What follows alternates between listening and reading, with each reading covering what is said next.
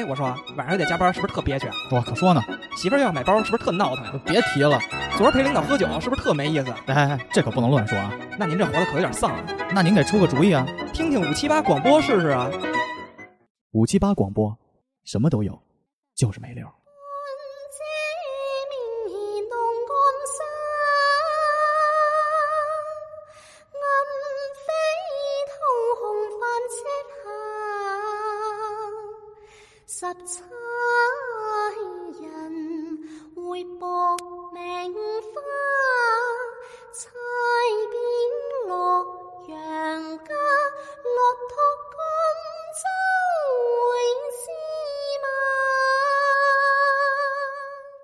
哎，大家好，欢迎大家来到五七八广播最新一期的黄话连篇，我是 MC 宝。大家好，我是被迫营业的小花。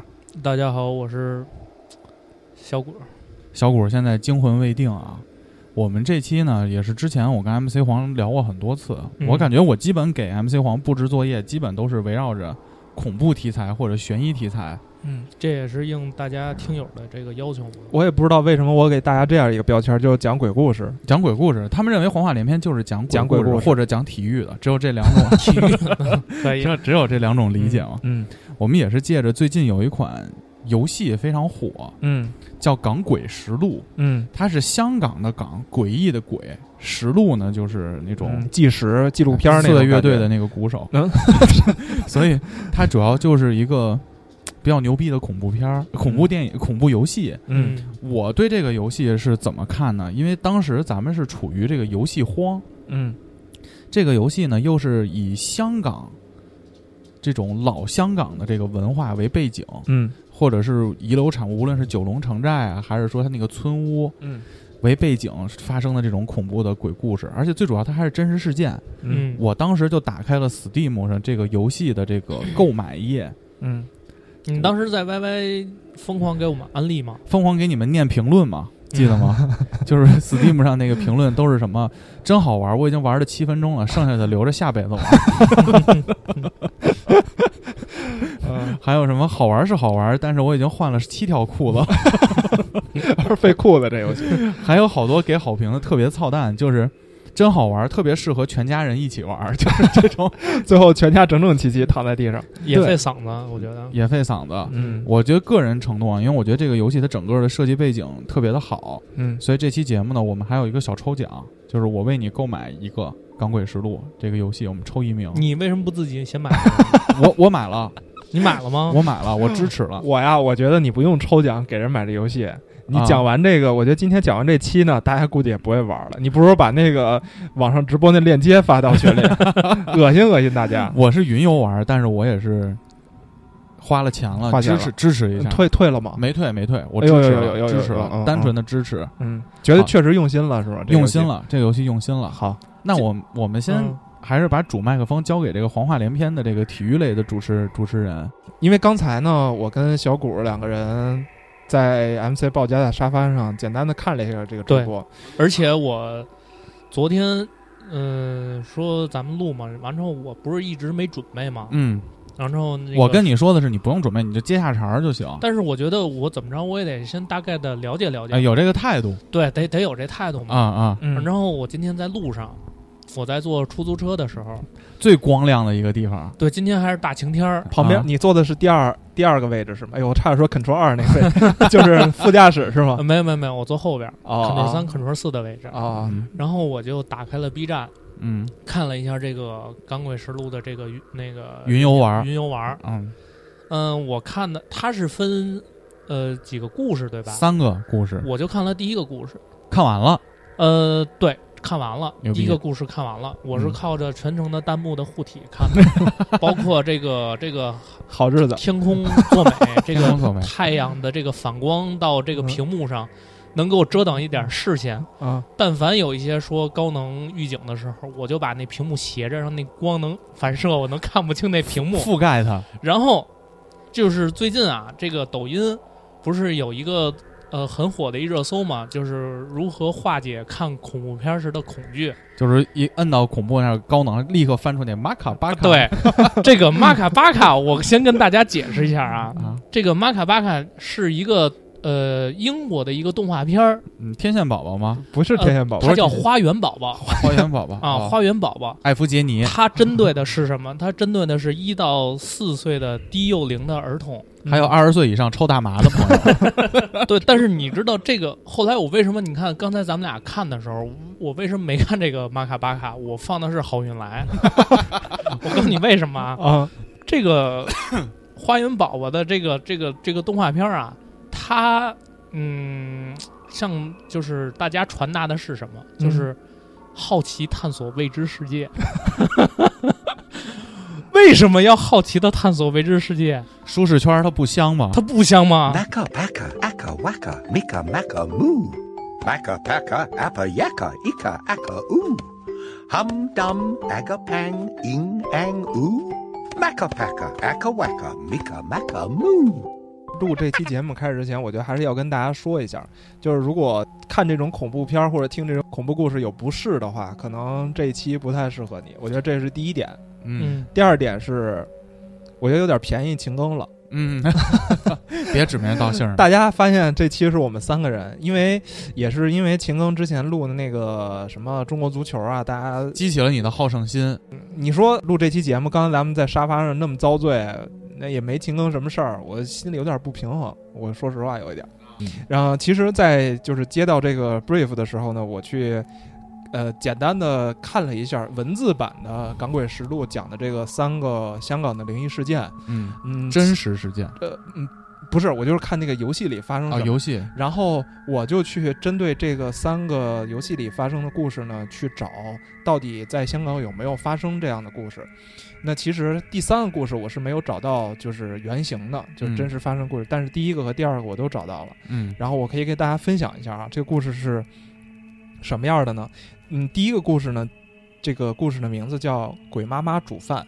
哦哎，鬼妈妈，Cooking。Mom 一款游戏嘛，嗯，然后这个故事发生在八十年代。嗯，就是香港的八十年代，呃，地点呢在香港的九龙城寨哦，嗯、如果现在有朋友去香港的话，呃，可能是看不到这个地方，因为在八十年代的时候，八几年这个九龙城寨已经被政府拆除了嗯啊，所以呢，呃，这个故事是发生在还没有拆的时候，还有九龙城寨的时候，呃，传言啊，在某某一年的初夏啊夏天，然后在九龙城寨其中的一个屋子里呢，传出了臭味。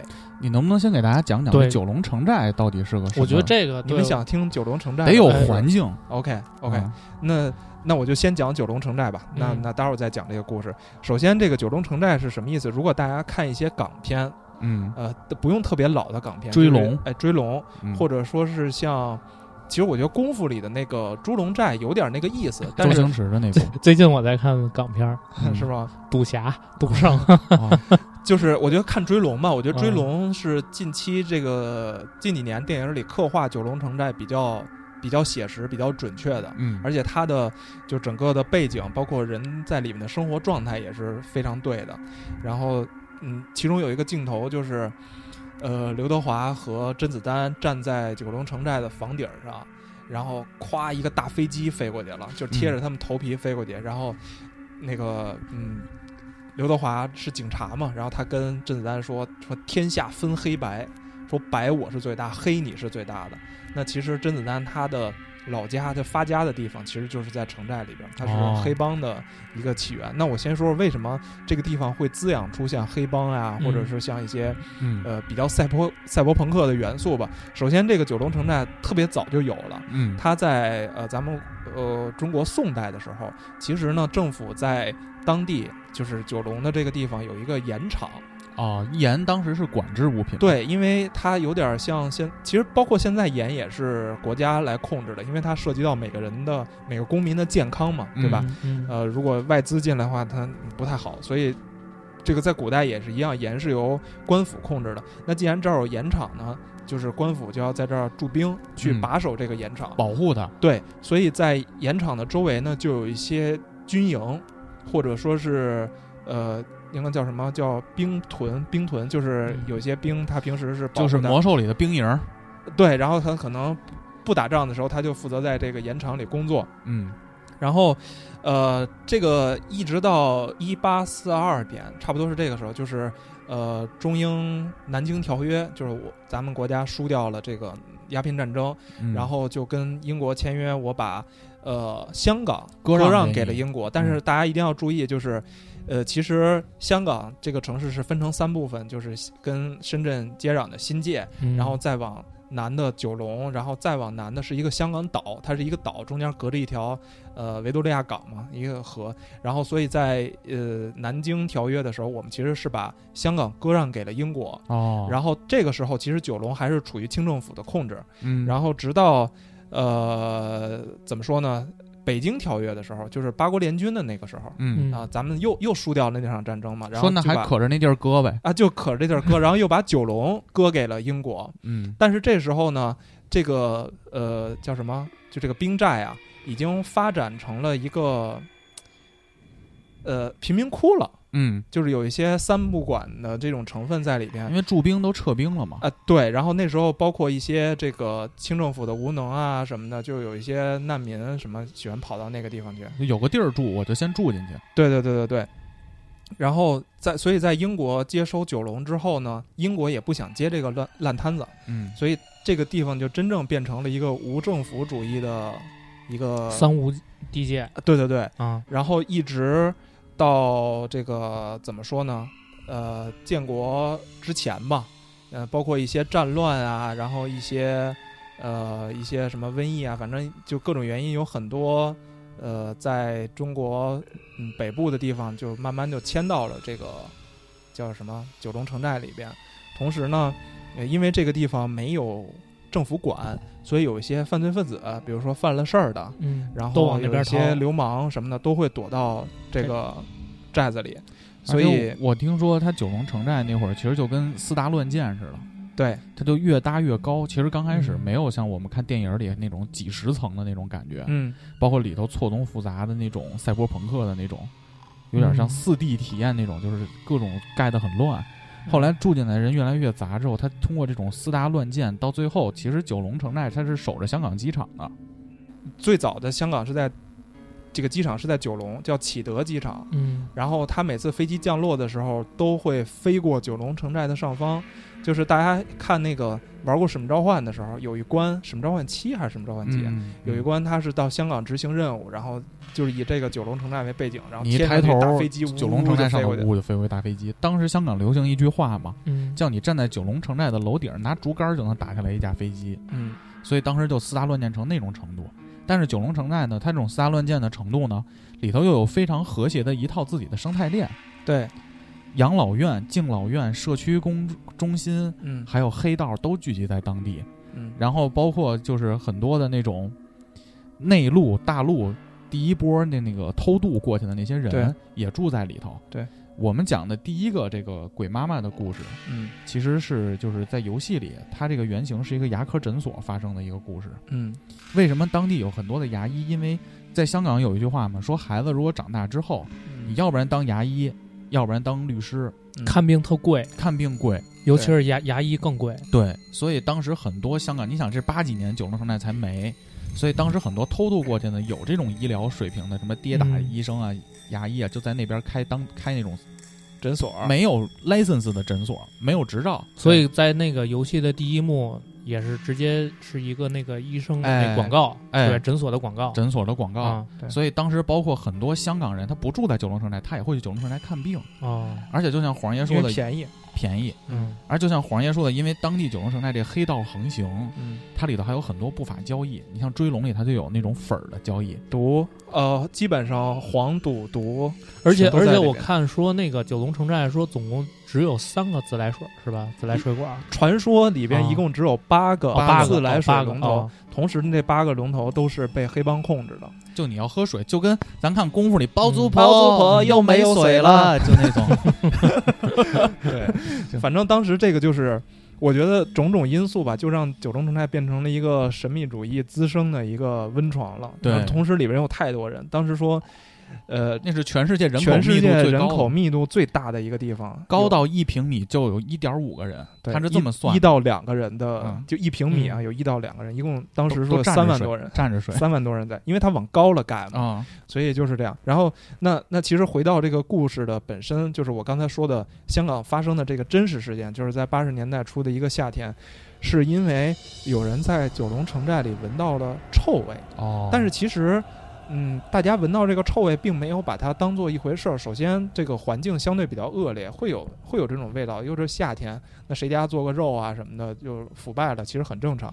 第二个呢，就是当时在城寨里还有一个有关食品的生意，就是大家做鱼蛋。嗯，就如果大家错咖去到喱鱼蛋，对大家去到手工鱼蛋，呃去到那个香港，嗯之后发现鱼蛋其实是香港的一个特别常见的一个平民小吃。所以我看说那个臭味儿又掺杂的那个饭香味儿，嗯，不到不是跟饭香味儿就是两码事儿，但是啊大家就是因为哎做鱼蛋，而且在九龙城寨的鱼蛋都是拿死鱼做的，哦，就是鱼筋啊，然后还有一些臭鱼啊，给给搅成泥捏。你知道我看弹幕上说这臭味儿是什么吗？啊，螺蛳粉儿，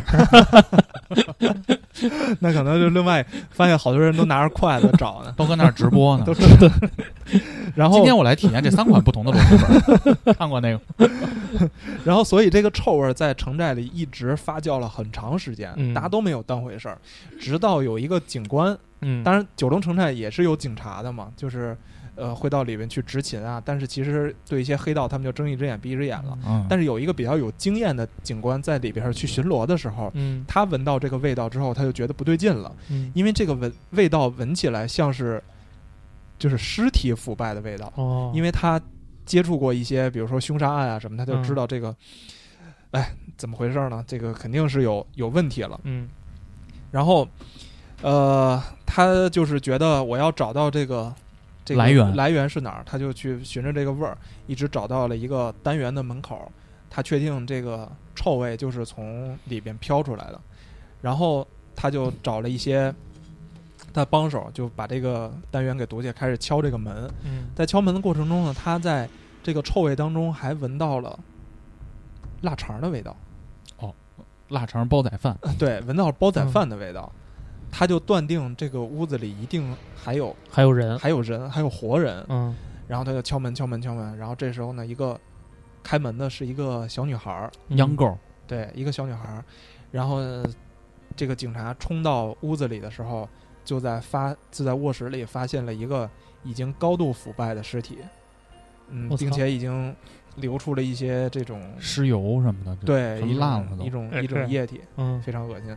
然后他就问这个小女孩儿说：“这个到底是什么情况？”然后小小女孩儿就说：“这个是我的妈妈呀。”然后她她刚才给我做完饭，她说她累了，她要去休息一会儿。然后警察就在接着屋子里在寻找，就发现另外一个更小的一个小女孩儿，嗯。这小女孩当时正在写作业，然后总之就是围绕着这个两个小女孩这个对话吧，他们就得出结论，就是这个小女孩，呃，被鬼附身了，倒不是，就是说 跟小女孩其实没什么关系。对，一直是就在说，哎，我们的妈妈刚才给我们做完饭。然后我去写作业了，然后你们就来敲门了。然后他说他累了，就去休息一会儿。因为按照这个逻辑来说，嗯这个臭味儿已经好长时间了。嗯那按说这个人应该死了很长，就可能他的状态对吧，也死了很嗯长时间了。但是这碗煲仔饭可不是小孩儿能做出来的，这个嗯火上还有饭呢。这在他敲门的时候，这就很难解释到底是怎么回事儿。对，就是，呃，最后呢，这两个小女孩呢就被送到福利院去了，由警嗯察去负责，由政府负责照看嘛。嗯但是这个案件就是包括这个女尸这个尸体到底是怎么死的，未解之谜，然后他们这个煲仔饭到底是谁给他们做的，这个事儿一直到现在也是一个没有解开的谜吧，啊，所以呢，这个就是《港诡实录》这个游戏里发生的第一幕的背景的一个真实的故事嗯，的原型。但其实《港诡实录》呢，为了嗯增加这种恐怖的氛围，我们接下来聊的内容有轻度的剧透。嗯它《港诡实录》讲的背景是什么呀？同样的故事，但是这个小女孩的爸爸其实是一个医生，牙医，牙医，他姓何。他其实就是我们前期讲的，就像那个九龙城寨里有很多这种没有执照的这种牙医诊所的这么个牙医。嗯这个牙医呢，他其实是会这种崂山茅山秘术、奇门遁甲，奇门遁甲，嗯就他会一些中医的东西。他呢，就是突然就是祖上传下来一种药方，这种药方是可以喝了以后让人直接生骨的。哎呦，他其实，在游戏里呢，他并不是直接把这个故事讲，他是通过一些细节给你看。这个牙医在做一件什么事儿呢？他就是把这个这个鬼妈妈嗯。在活着的时候，把她的牙敲掉，嗯。去做成假牙，贩卖给当时九龙城寨里的这些老人和需要换牙的人，哦，再强行的喂这个妈妈喝药，让她再长出牙来。我操，但是在游戏里这些都没有说，他说的是什么？他就是你第一幕，你作为一个游戏玩家，你进到这个牙医诊所，嗯。桌上就有一封信，一封感谢信，嗯，一个老太太写的，说何医生，您给我的这假牙真好，像真的一样。我然后看到了那个，啊你随着剧情再往前推进，等你见到进到那个小孩的房间，就是鬼妈妈做煲仔饭的这个房间的时候，你发现小孩他自己有一本日记，嗯比如说八月十六号，我今天掉牙了，爸爸跟我说一定要把牙放到枕头底下，这样牙仙就会把我的牙拿走，并且会给我送一个很好的礼物。PS 五，八月十七号、嗯。第二天，那妈妈一定会收到好多礼物吧？我操，就是他都是通过 好运，马卡巴卡，他整个游戏叙述都是这么一个方式，啊，就是他在在他不会直接告诉你，哎，直接告诉你，比如说你看到这个牙医怎么怎么着，怎么怎么着，怎么怎么着，在游戏里，等你玩到这幕的最后一幕的时候，你就发现一个问题，嗯就是突然推开门儿有一个老太太就坐在这个一个桌子的正中间儿，哦，我看到那一幕了，然后那老太太在跟你说，老太太点着蜡烛，嗯她这个整个《港诡实录》的第一幕的背景呢是盂兰节。我不知道各位知不知道盂兰节是什么？嗯其实我们现在经常说的就是中元节和鬼节。嗯其实我们家也一直有在中元节给长辈烧纸的这种习惯，嗯，十字路口烧纸吗，可以理解为盂兰节就是香港当时对鬼节的一种称呼。嗯。盂兰节呢，它就是阴界大开，阴气最重，一年阴气最重的时候，嗯。也就是在盂兰节、也中元节的时候，就是在古代的传说，就是阳间跟阴界结合的最密切的时候，所以也是那会儿我们祭奠先祖嘛。嗯。他们这个第一幕发生的故事，就是在盂兰节当天，当他解谜解谜解到最后的时候，推开门，一个老太太坐在房子正中间儿，点着蜡烛的时候，那人走过去说：“大妈，我现在应该怎么办？我要找谁谁谁。”那个老太太跟他说了一句话，说：“你去找吧。每年的这个时候，我都会在这儿等着我妈回来给我做饭吃。我操，我好像马卡巴卡马跳过了。卡巴卡，我好像跳过这段了，但是就就到那一幕的时候，你就知道，我操，这老太太就是那小女孩儿啊，就是被警察带到福利院的小福利院的那个小女孩儿啊。这都过了多少年了？它里头有时间，它后，然后你再往后看，在老太太的背后的柜子上，有一张老太太小时候在福利院的照片儿就是等于他长大了回来了。它整个游戏都是靠这种细节来告诉你这个故事是什么，而不是我直接扔给你。它会让你在脑中拼接起这个故事的一通过个时想象，间线。通过你的脑补把这个时间线拼出来。嗯我只知道他后来那老太太给了他一张符咒，对吧？对，因为他说我妈妈在回来的时候，你就要把这符咒把它封印起来。当然这就强剧透了，嗯但是我只是说这些关键的点嘛。嗯哦，但是整个在第一幕，我们就是一边按照真实案件，按照游戏里这种对比去聊。嗯我很佩服这个游戏的一点是什么？因为我本人是对香港的这种嗯邪性劲儿特别好奇的一个人。嗯，嗯明白。就是我特别喜欢香港这个城市，是因为因为我去旅游嘛，我第一个去的不是大陆的地儿，就是香港。嗯因为我觉得香港它是一个很神秘的地方，它是那种中国的传统文化可能呈现的比我们现在北京更淋漓尽致的一个地方。嗯，它其实我觉得香港之所以这么比咱们大陆会更看重这些灵异事件，或者说是看重这些风水啊等等等等，嗯，也是因为。嗯，这些东西一直在香港是一个野蛮生长状态。首先，它是一个中国传统文化的一个传承，嗯，就是刚才像你说的奇门遁甲这个事儿。嗯那现在国内，现在我觉得慢慢可能有人开始去研究这个了，包括现在有些人去搞什么塔罗呀，对，什么算星盘、算算算八卦呀，现在慢慢有。但是在香港这个地方是特别蓬勃的，就是包括我在香港念书那会儿，有一个地方叫黄大仙，哦，啊，有个地方叫黄大仙，对，这个地方地名就叫黄大仙。哦，然后黄大仙它其实是一个庙，然后你到庙里呢，你就会发现有两排的算命的地方。哦，它其实是不是佛教，它是我觉得应该是一个道教的分支。嗯，包括像你刚才说的，就是这个医生叫姓何的这个医生，嗯。他不是说他会奇门遁甲吗？嗯。奇门遁甲它其实是最早在中国古代一个，其实也是通过那个八卦了嗯。阴阳的那一套，嗯。然后去算跟战争有关的东西的，嗯。就包括一直说什么很多中国有名的这种宰相，嗯像什么刘伯温啊，嗯，或者再往前多少都会点儿。他们多少都会一点。看星象，对，其实它也是预测天气的变化和出嗯兵什么的。对，通过这种规律。然后像你刚才说的这个姓何，就是奇门遁甲的创始人，他有一个徒弟，姓韩，叫韩什么我忘了。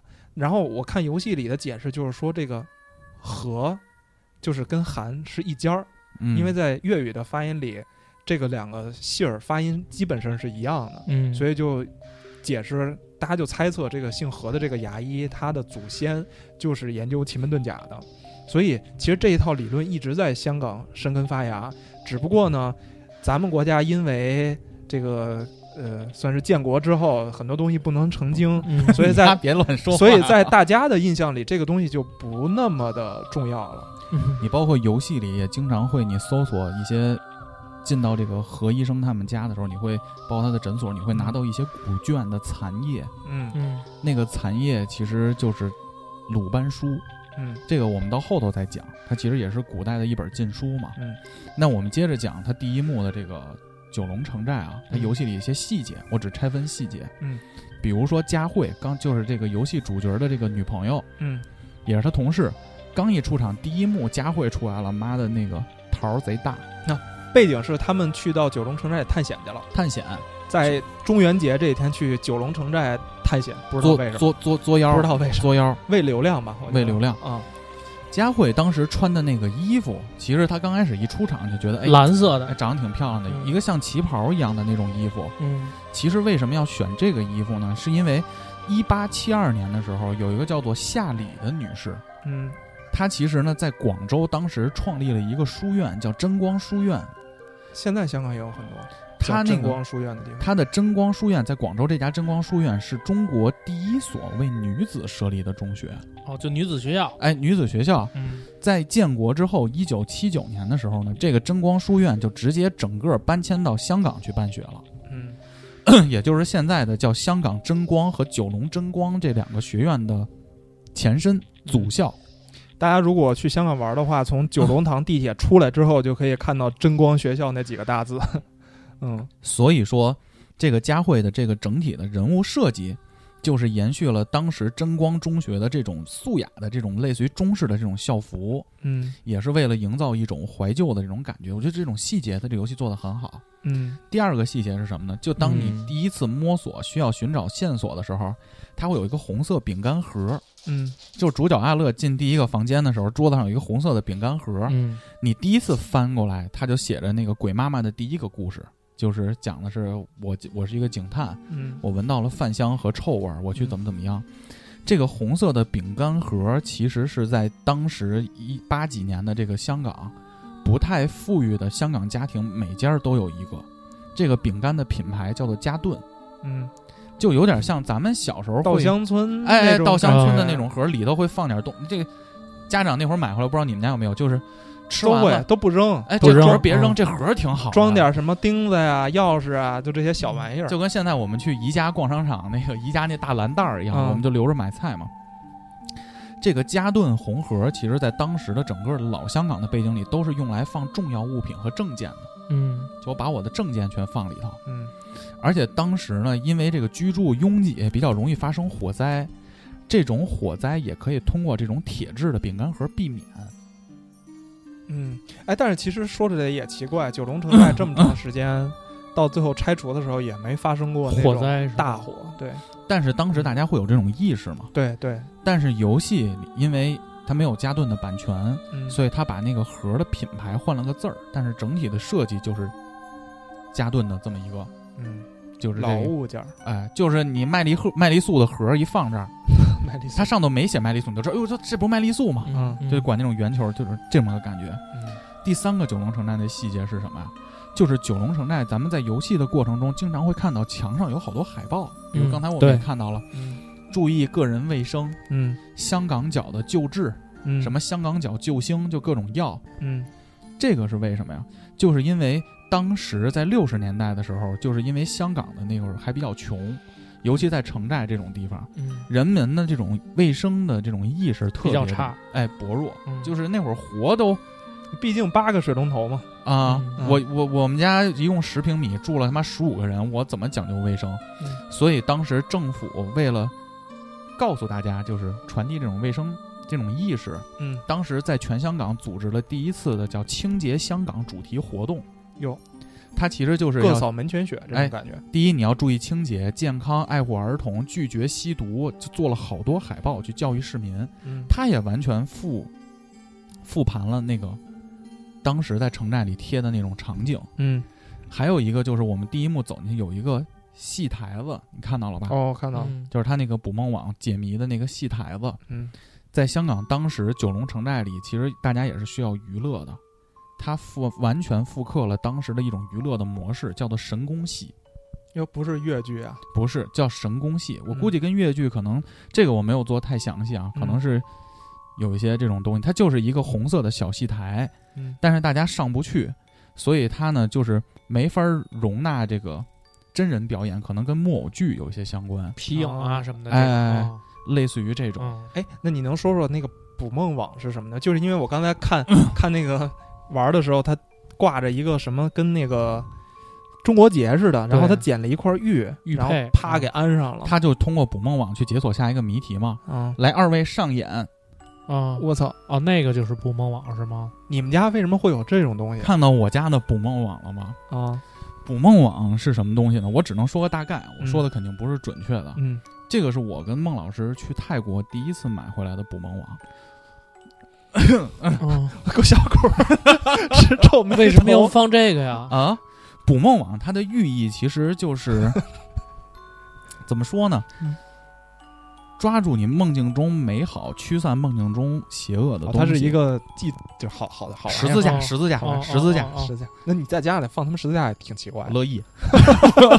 就大概就是一个圆盘，底下都是穗儿，对吧？对，啊一个我每次一回头看我们家做饭的时候，我就想，哎，想老家了。哎，那你带挂着那管用吗？你也还做噩梦？做过噩梦吗？很少，少了，很少，看还但是。春梦增加了。哎，操操！就是他就是把整个的各种的元素，在当时九龙城寨元素全部都安插在第一个故事中了，啊，会让我觉得非常的有这种我看那个还有风车，风车。对吧？风车应该是第二个故事了吧？风车店。那咱们还是讲第二个，接着往下顺。第一个也有，第一个也有是吗？嗯，我们到第二个再讲风车的事儿。嗯，对行行行，嗯，来，MC 黄，我们进入到《咱们鬼实录》的第第二部故事，然后呃，我觉得第一个故事咱们就不讲结局了，然后你就不剧透了。不剧透，啊不剧透，咱不剧透那讲第二个故事。那既然第一个故事你们让我讲这个九龙城寨，然后第二个故事呢，我也给大家先科普一个小的背景，嗯就是第二个故事叫呃红衣女女子跳楼事件。哦，这个大的真实事件的背景是这样的你，看这名儿听着就特别的，第一跳楼，嗯嗯，第二女女子第三是红衣，红衣。我们看过周星驰那个吧？嗯，什么来周着？星驰那个抓鬼那电影然后就那女的说：“我一定要穿着红衣服跳过去，头七时候回来报复。”那都挺邪的，挺对对对，呃，那这个故事背景是发生在香港的乌村。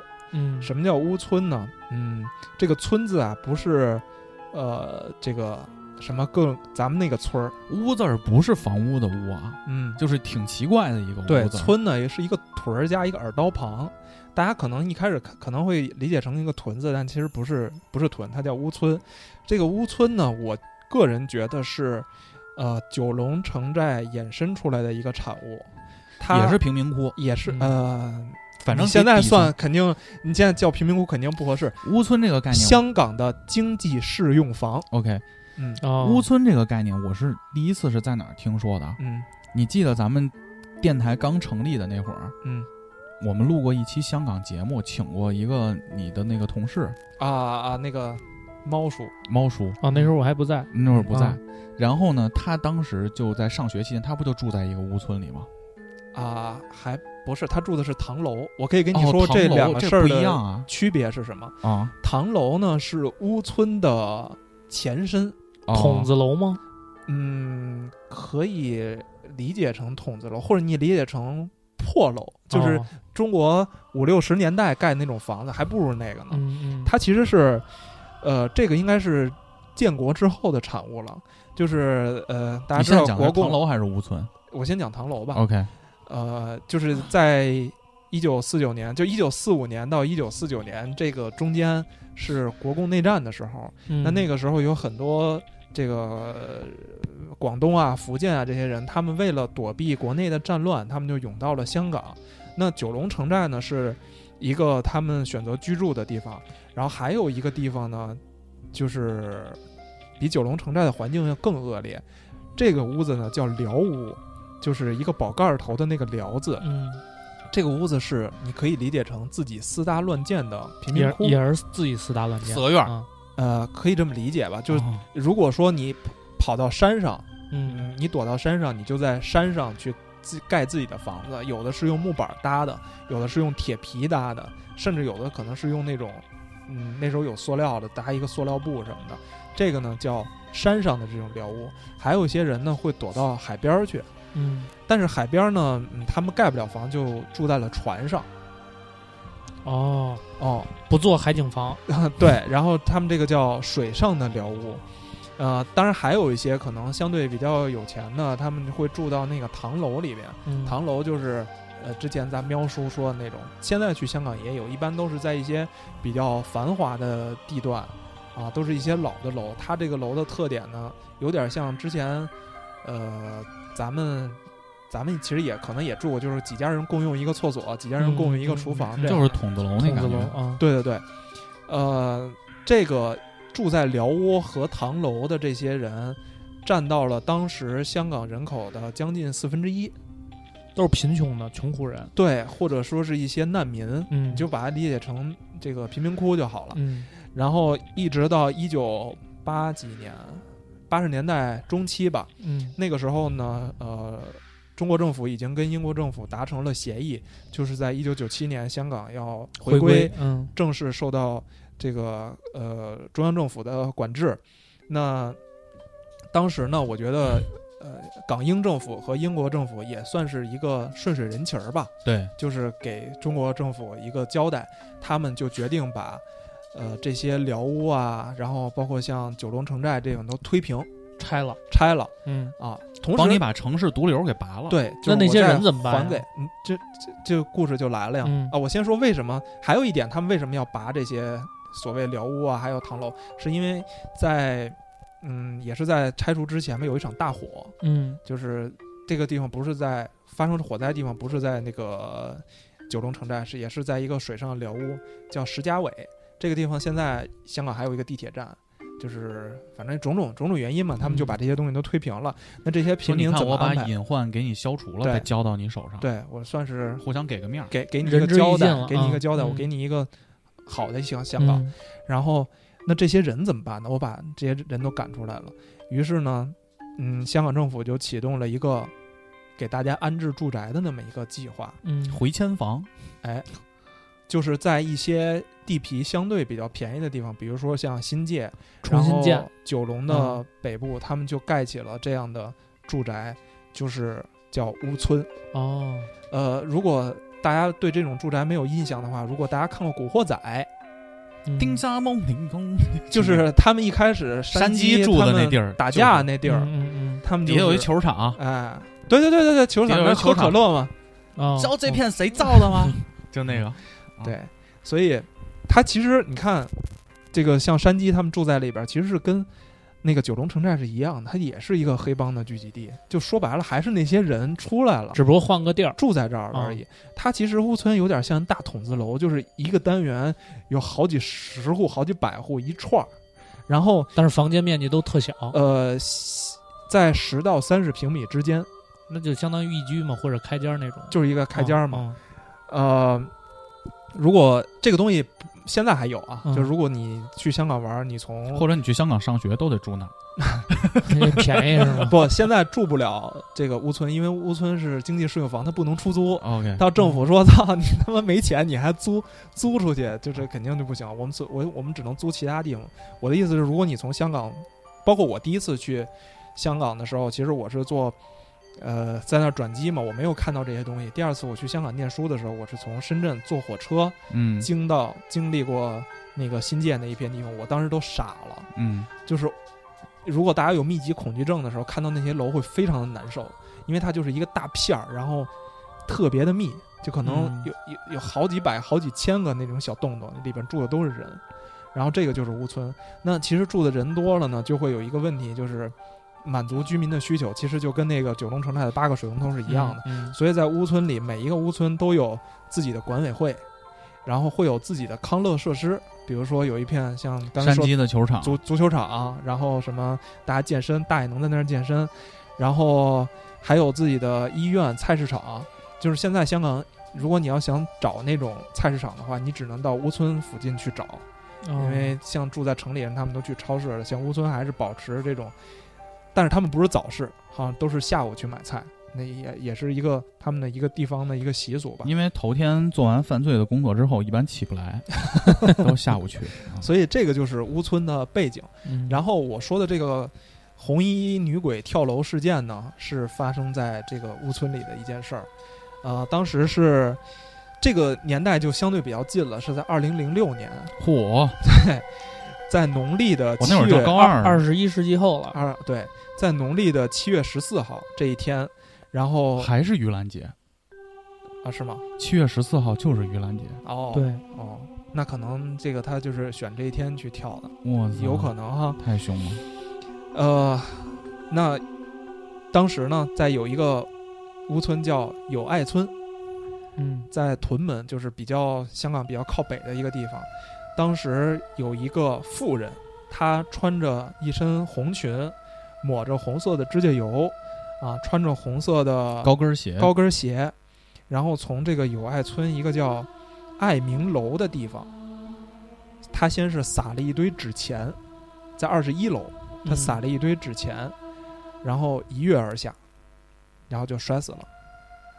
啊，呃玩了一表莲花，表莲花、李莲花，传言哈、嗯。传言是当一个人选择自杀的时候，如果他穿着一身红衣，然后穿着红鞋，然后自杀的话，有冤情，他会啊，在化为厉鬼。化为厉鬼，再回到他死的这个地方。在头七的时候，是他最回来时候最凶的，就是死后的第七天。嗯，嗯他在死之后，呃，这个乌村的管委会的一些委员，你可以理解成这个居委会的大妈们，嗯或者说居委会带头的，以及这个乌村的一些保安，就收到了一封信。嗯这个信上写的是什么呢？信上写的是冤鬼缠身，鬼魂索命，死都不会放过你，你不会有好过。给每个人都发了，有一些人不是每个哦村民啊，就是这个就是居委会的这些人，还有保安，就是一些这个村的工作人员。当时所有人都吓坏了，马上请了一些道士，嗯法师，哎，来在这个做法村中去做法。嗯啊、做完法之后，呃，大家如果能够上维基百科，我不知道百度百科上有没有啊？就是如果嗯大家去搜友爱村的话，它这个词条会特别有意思，它是一个表嗯列表，它会从二零零六年的农历七月十四号，就是这个中元节鬼开门的这个日子开始算，一直到现在跳楼自杀的人数。每年都有吗？每年不止一件。到最后会发现有很多人去都不是这个住在这个小区里的人，也会会跳特地跑到这个小区啊，自杀，去往下就跟着了魔似的。对好像到现在为止已经有二十多起还是三十多起了。大家这个可以自己上网看，有一个详细的列表。甚至有一天，在某一天可能不只有一到两个人，差不了几个小时，对，三个小时就大家就排着队的往下跳。嗯、从此呢，大家就管这个友爱村的这个这个楼啊嗯，叫猛鬼楼。这这个事儿一直解解解释不了，跳楼的时候，哎，你也在呢，你也要跳。对所以这个就是发生的一个真实事件。但是游戏里类比这个真实事件，它赋予了这个红衣女鬼更多的故事背景。嗯比如说，这个女鬼有两个小女儿，嗯。而且你从游戏中能看到一些非常违和的物品，就比如说你进到这个女鬼他们家，就是女鬼生前啊，嗯。她的家，发现家里有很多小孩玩具，有胰岛素针，嗯，就是有胰岛素那个针头，你可以把这些元素都说一下，看看听友朋友们能不能把这些东西拼凑在一起。但是呢，你一回头，在这个房间的开门的冰箱里，发现冰箱里装满了糖果和巧克力。我看一堆巧克力嘛，嗯对，他游戏里设计的这个故事呢，因为我也有些遗忘嘛，我只是说个大概，嗯大概就是他的小女儿得了非常严重的先天性糖尿病，嗯她呢就不能吃糖，而且就是严重到已经没法正常生活，嗯所以呢，这个故事你就可以畅想了。就他有通过一些细节去说，就我们不他为什么糖尿病冰箱里还有巧克力？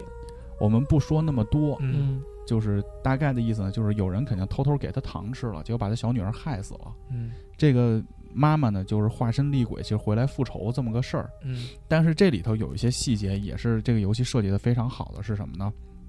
你会发现这个小女孩有一些信件，比如小女孩说：“我要赶紧病好，这样我就能跟妈妈一起去我特别想去的这个丽园了，丽园游乐场。嗯丽园在游戏里呢，它写的是美丽的丽，嗯公园的园儿，丽园游乐场。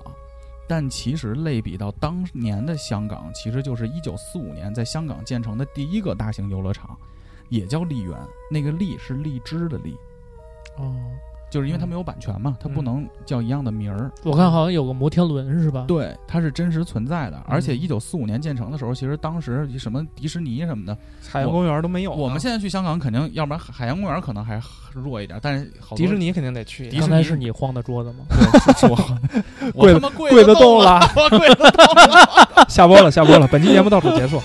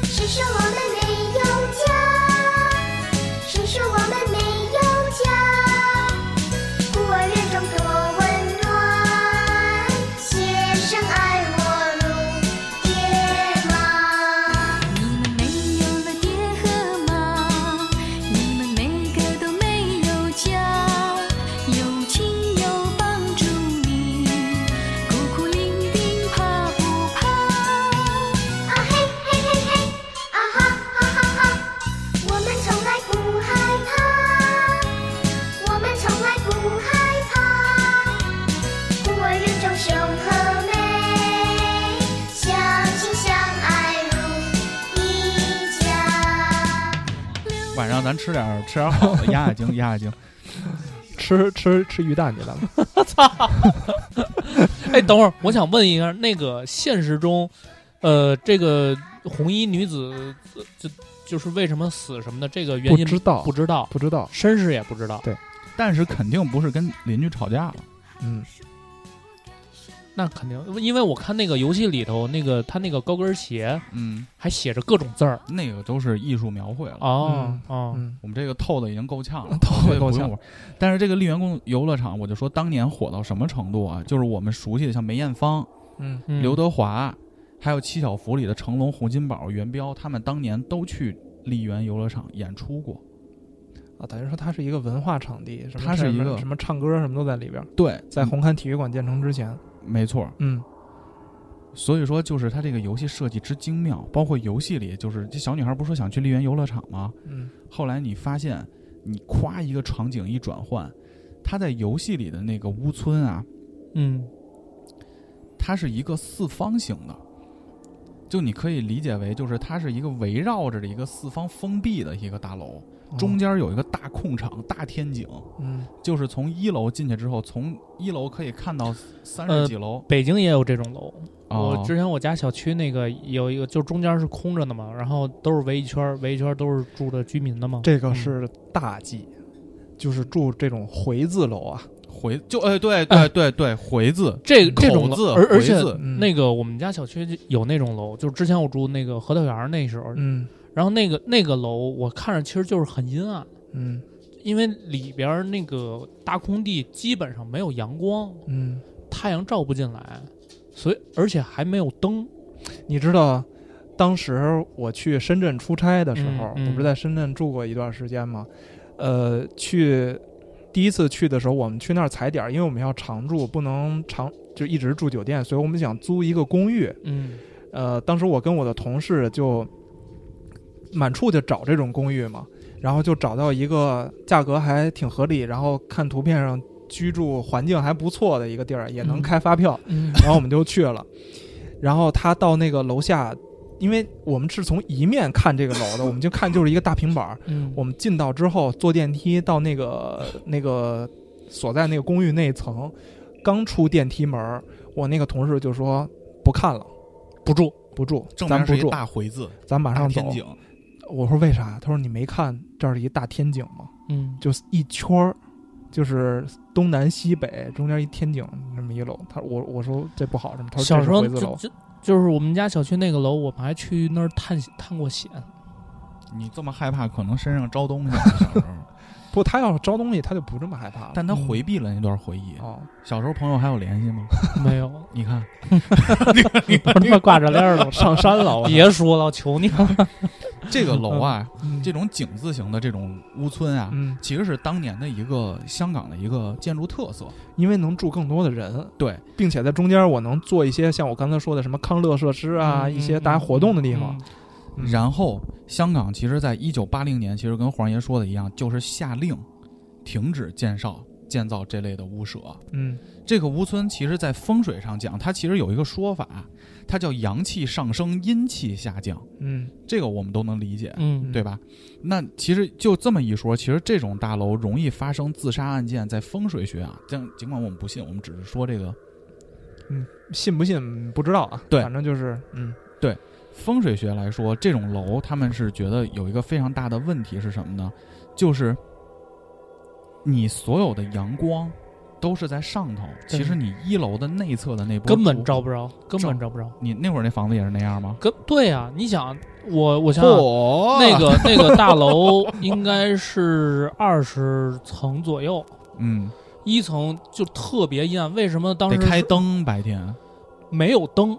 就是那个那个那个，它那个呃一层就那个走廊啊，嗯，基本上就没有灯，没有光，没有光。因为你想他在左边是房子，右边就是拿楼给它挡住了，那肯定没光呀。去，而且关键是还是什么呀？就是它堆放杂物特别多，对，嗯然后导致的就是本身呃地方就中间很空旷，但是楼道呢又有很多那个住户去堆满了杂物，更压更压抑，走廊又很窄，嗯，就感觉特别的难受，嗯，真的很难受。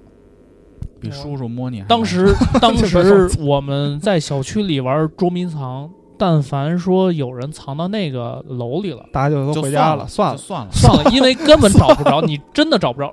一本身楼层高，嗯，你每层都要走，我操，没有灯，你害怕不害怕？我操，别别别别别，弟弟弟弟，别制造氛围，我叔叔现在有点紧张。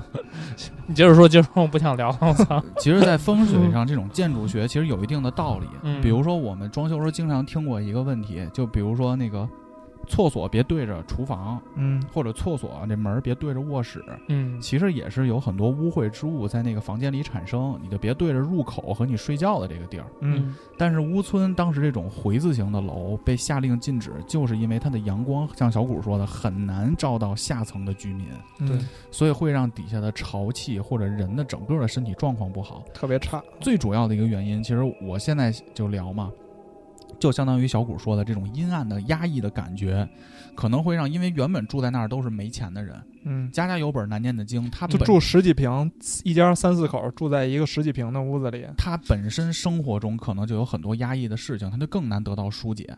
比如拿那个美国举个例子啊，嗯。你知道美国产生艺术家最多的这个州啊，偏多的、嗯。西雅图是一个，因为那个城市啊常年降雨，嗯整个城市都是处在一个阴阴暗暗的一个，所以人的心情会比较低落。我不知道你们有没有这种感觉啊？就比如说此时此刻大晴天儿，嗯你很难在屋里造技术做一些艺术创作。嗯，但是但凡下雨了，你听一个下雨天了怎么办？我好想你，你就开始想自己当时那个女朋友、前女友什么的，就是这回忆全来。嗯就他那种环境会给人的心理一些暗示，所以这种地方它是比较能让人产生那种阴郁的情绪，嗯，来产生阴郁作品。所以这也是当时西雅图这个方面的人会比较多。嗯所以咱们说回来，这个村屋其实它底层的那个风水不好，其实从科学上来说，我觉得是有一定的参考。你天天住那儿压不压抑啊？嗯，对，是是，所以说它也是阴气聚集的一个方式。嗯，我就说这个故事产生的背景嘛。就难免给他把这儿人都搞抑郁了，所以就跳楼。就是我觉得这可能是一个科学的解释吧，相对比较科学的解释。对，而且像黄爷说的那个，他就是当时这个发生这个叫什么幸福呃，叫友爱村。友爱村，嗯，当时他最高的记录是三个小时之内有连续三个人跳楼自杀的事件，就三个小时之内啪啪啪仨人全下去了。而且这个东西在游戏里也通过一些文字有体现。哦，而且在游戏中，这个故事产生的一个就是我小谷刚才说找到那双红的高跟鞋那个阶段，嗯，我们当时看到了，其实它是有一个风车的，对，叫什么逆天什么改命什么回转什么命理嗯什么，嗯类似于一个小对联嘛，嗯八个字。那个风车在香港当时早就是早年间的香港，其实是象征着祈福扭命，其实和捕梦网的作用是一样的。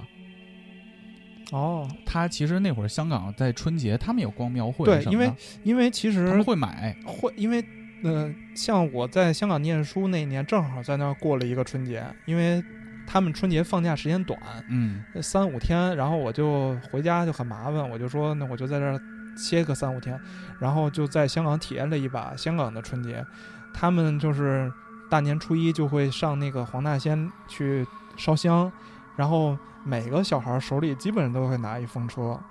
嗯，这个其实是为了跑得快嘛，就在前头。但是我我后来想，好像咱们过年的时候，最早时候也买，也买，也有。只不过后来现现在，我觉得买风车就少了。而且那风车还带响儿吗？对，带一拨浪鼓，咯咯咯咯咯咯咯的。对，香港小孩是每个人手里会拿拿一个风车。但是我其实，你你现在说，我才知道他原来有这种那种。转运啊，或者说是轮回的这种概念在里面。但是就有点像那个叫什么彼岸花。我操，我们之前说这个不是不，你皱《啥寻龙眉啊？诀》里边不是骨头，你为什么皱眉呢？这是一个我名词啊。我不就就感觉小时候看到大风车，感觉就有点不太好。大风车，那荷兰的风车跟那个咱们的风车还是不太一样的。就是那个嗯咱们之前录说唱那期不也说彼岸花花开彼岸？其实彼岸花也象征的是轮回，嗯，因为就是期待人他能一直更以新的形态在新生嘛，在重生，让人对死亡不那么害怕嘛。哦这这这这应该是那个佛佛教那一套理论吧？就是，呃，大乘佛教从小乘佛教衍生过来，然后他们的理论就是人是有轮回的，嗯我只不过是要把你把这些信众，把普度众生，呃，通过一个河，然后渡到彼岸去。哎哎，有这种。我以前网名叫轮回，我操！你快轮回了，我跟你说，在整个游戏中，它其实贯穿三个故事了，还有一个关键的东西，嗯就是我们看到的古书残页。嗯就那个主播，我们看那个云玩的时候，不是主播也会看，哎呦，这是什么？怎么繁体字儿啊？嗯就是那个是古书残页，它古书三页古书残页一共出现过三章，嗯，这个算重剧透吗？不算不算不算，我觉得不算听这个节目还怎么？我我觉得不是，我觉得这个游戏最大的剧透是在于这个三个故事之间的联系，对对对对对，这个咱们就不说了。我们第三个故事也不说了。嗯，因为第三个故事我没有找到真实真实的案例。对嗯，第三个故事而且有点扯，我觉得有一些没事儿，我也没看。纯吓人的部分了。你接着说你的。啊啊，但最后反正聊一句吧，嗯这个古书残页在游戏里出现过哪个呢？就是它第一页出来的时候，它在古书残页上提到了一个事儿，叫年方二十换琴叶的男子，年纪轻轻呢就学了一身的奇门遁甲之术。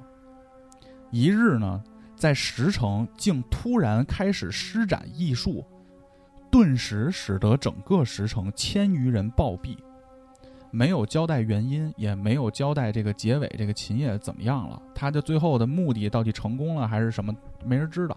这是嗯第一页残页，第二页古诗古书残页出出现的时候叫石城，什么有叫石城？就是一个地名，石地名叫头的石，嗯城市的城。嗯石城有一位名妓叫张一，倾国倾城，天籁之音，但不知为何突然选择跳楼轻生。好端端一个宾客满堂的美人，落得香消玉损，再无天人。同样也没交代为谁跳楼，嗯。或者说为什么跳楼。嗯。第三个古书残页，讲的是数年后，秦业一名挚友亲朋韩望，就是皇上爷说的，嗯。姓韩的。姓韩的。韩望，无意间识得秦业手稿，初读手稿晦涩难懂，而且读懂时大惊失色，这分明是制邪之术。我觉得如果有配音的导演，是不是看到我也可以考虑一下？而后得知，当年秦业之所以屠虐整座石城，是因为需要石城中上千名魂魄，然后祭祀邪神，因此邪神可以于白骨血肉重生，也就是说，指定复活一名死去的人，就是他在施展一个复活之术。等于说他在用这个这个城里的人的性命去换一个人的复活。但是三叶纸的联系呢，明显呢这个复活的人就是指向了这个名妓张一。哦，用现在的话说，这个就是有点那个绘图转生之术，哎，有点儿。你不要举这种动漫中的来给自己降低这种恐惧的心理，这个就有点那个为一人图一城那范儿，我操，就是又浪漫又恶毒。没觉得浪漫。我 说实话，他也是用的奇门遁甲。但是呢，这个东西，就我从这个搜集资料的这个人啊，嗯能看出他其实提到了一个概念，就是这种邪术，古时候可有本禁书，叫做鲁班书。哟你刚才说的那个，对，为什么跟鲁班有关系呢？你不要老想着鲁班就是一技能、二技能把人崩开，就是鲁班不是个工匠吗？而且你知道这个游戏里还提到韩信和虞姬了呢。哦，是吗？是我们那我们还是先不说鲁班书，把鲁班书放一下啊。嗯嗯就是第二个故事讲的是什么？第二个故事讲的是戏班儿，就香港的戏班儿。嗯戏班儿里有一个名角儿，就是唱唱戏唱的特好，特漂亮。嗯他有一个爱人，这个爱人呢跟他都在这个戏班儿。他的爱人是玩这个木偶术的，哦，就是给大家展现这个提线木偶这个技术的。嗯皮皮影戏的感觉。而且这个游戏里有铺垫，就讲的是这个男的给这个女的送过一个定情信物，一个簪子。嗯然后你在游戏的推进过程中的第二幕呢，你发现这个女的把这簪子给丢了，她写了一个告示：我这个簪子丢了，谁能找着请归还。嗯你再往后玩呢，发现呢，这个戏班的班主给这女的回信：你的簪子我找着了，请于哪天哪天晚上来我办公室拿。哦，嗯。然后呢，这个戏班的班主就把这个女的给奸杀了，我操，就长期觊觎她的这个肉体嘛。这个男的这个戏班的这个伴侣，就这个戏班的这个就这个男的嗯。也姓何，在游戏里有交代，他是那个牙医的兄弟。你说到这儿，我已经打了三个冷颤了。这个河呢，他也会这个艺术，艺术。我们从这三个页里有一段，他就写到了是用魂魄换取人的性命。这个男的，哦，他想复活这个，他想复活他的爱人，相好，他就用他的木偶，就是他提线操作的这些木偶，把他的爱人拼出来了。哒哒哒哒，他拼的是尸体吗？拼的是木偶哦，就是他是提线操木偶嘛吓死我了！我操，我们刚才说这三本古书，他不是用一成人的魂魄来换一个人吗？嗯，这个邪术，他他怎么意思？他想把戏班人都屠了？他想用魂魄之术，用邪术复活他的爱人。古潼，你玩啥呢？我在看玛卡巴卡巴卡巴卡米卡玛卡，嗯，但是呢，这个游戏非常牛逼的是什么？就是第二关就是一个木偶型的怪人在追你。嗯，他怎么做的这个交代呢？你在过程中就在他的那个木偶操作间，因为他要准备他的这些道具嘛。嗯木偶操作间有一张纸，就是他这个秘术，大概讲就这个古卷，嗯在背后一翻，上头写着几句话：若天赋不足之人，使用此术必被反噬。这有点像那个《葵花宝典》，呃，倒也不是，就是反正你得有一你定道行黄爷，啊。鲁班书第一句话就是“欲练此功，必先没后”。我待会儿给大家讲这鲁班书到底为什么要这么写。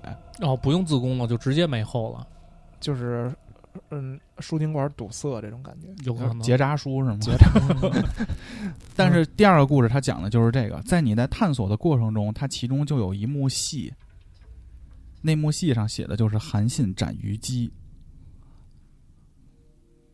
给各位增增加一个了解，韩信不光能打野啊，韩信跟虞姬其实是对立的状态。所以韩信他也是哦，对我之前看就说韩信也是会一些奇门遁甲的这个。而且你在第二幕整个的游玩过程中，你到最后进到这个戏班儿，它是在一个楼里，嗯，你还能发到一个一封信，那人让我汗毛一下就立起来了，是他的上一任门卫写的，谁的上一任门卫？就这个看这个楼的上一任门卫。看这个楼，就这个事儿发生之后，还有一些门卫在看着这个戏班的楼。OK，那个门卫写的是：“我看到了，太可怕了，我不干了。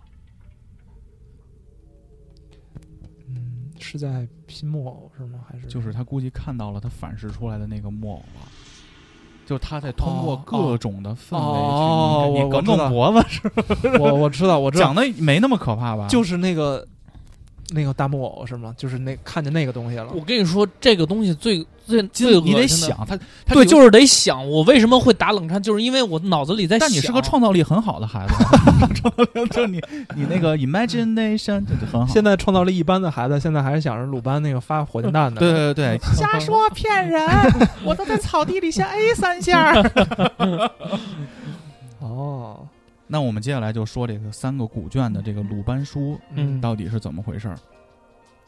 鲁班是古时候的一个非常有名的技术人员、对工匠嘛，工匠。嗯传说呢，鲁班也会一些奇门遁甲的这些仙术。嗯他呢，当时跟新婚妻子刚刚结合，嗯并且育有一孩子，嗯，这孩子还没出来，呃，媳妇儿刚怀孕。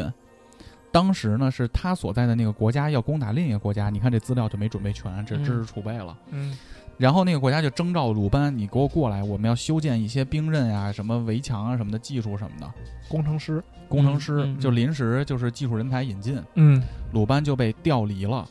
但是呢，他就没法跟新婚妻子相聚。嗯但他妻子那会儿怀孕了，鲁班就通过自己的鲁班书建造了一个墓渊。墓渊是什么呀？渊是哪个渊？鸟鸟、哦不是他鸳们不是不是那个冤的慌冤 的慌那个鸟儿，鸳鸯的鸳。反正就那样我也好得嘞比较文盲。嗯这个木鸢附上了一些特殊的功效奇门遁甲之术之后，他可以乘坐木鸢，尽管跟妻子相隔甚远，但是几不到一个时辰就可以往返。就跟这御御剑术似的。这段这段可能跟科学没有任何关系。了明白这整个这期节目 跟他科学就没有关系。不不，我觉得奇门遁甲它肯定是跟科学有一定关联的。这就比如说咱刚才扯那个什么阴阳对对对对对对对对对嗯啊但是老头儿撞拿肩膀撞树，确实跟科学没什么关系，你知道吗？然后呢，他就乘坐木鸢，就与妻子经常团聚，嗯记录他的这些奇门遁甲、这些邪术的这本书就叫《鲁班书》，后来变为了禁书，这是野史流传。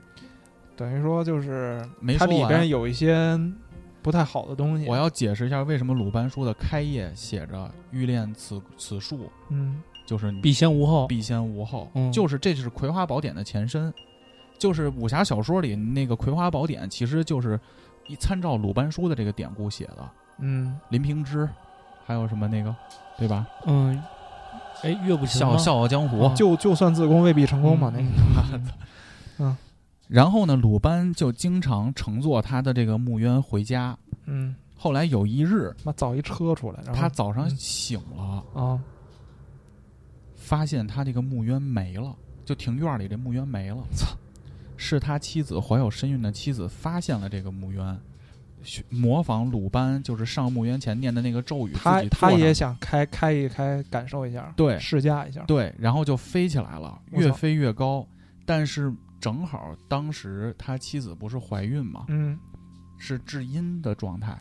嗯这个术就是，如果你至阴的话，它会对术法有一些影响，而且嗯本身他妻子也是阴阴阴，嗯，就是女性嘛。嗯阴气比较重。木鸢越飞越高，越飞越高，失去了鲁班赋予的法律功效，开始下坠了坠毁妻子和孩子，胎死腹中。摔死了。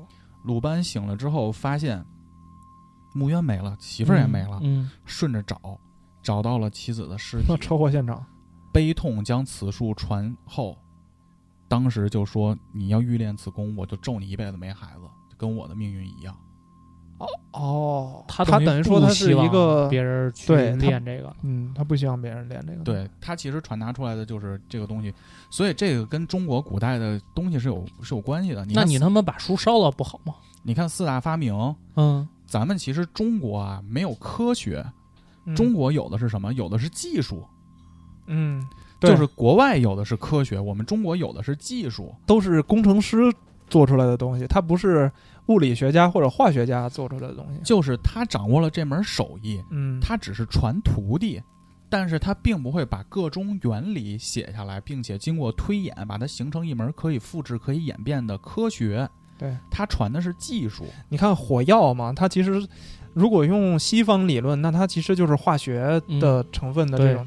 但是咱们国家的火药，它其实是由仙术，就是孙思邈那一块炼丹炼丹出来的东西。就是他在他就是拼出来这个东西之后，他就把这个技术往回传。嗯，但是国外他会什么氢氦锂铍硼，他会分析这些东西去命名，发现元素怎么拼凑。嗯所以这也是为什么中国尽管先有了火药，但后期先有的火器是洋人。对，所以我们当时在战争才，所以鲁班书当时就是一本禁书，现在已经流传了、失传了。失传了。那我们说回游戏中这三本残页，推测可能就是鲁班书。等于说就是这个何氏兄弟他们看了禁书，然后研究出上之传下来的这本书，研究出来的书发生了两个不同的故事。发生了三个吧。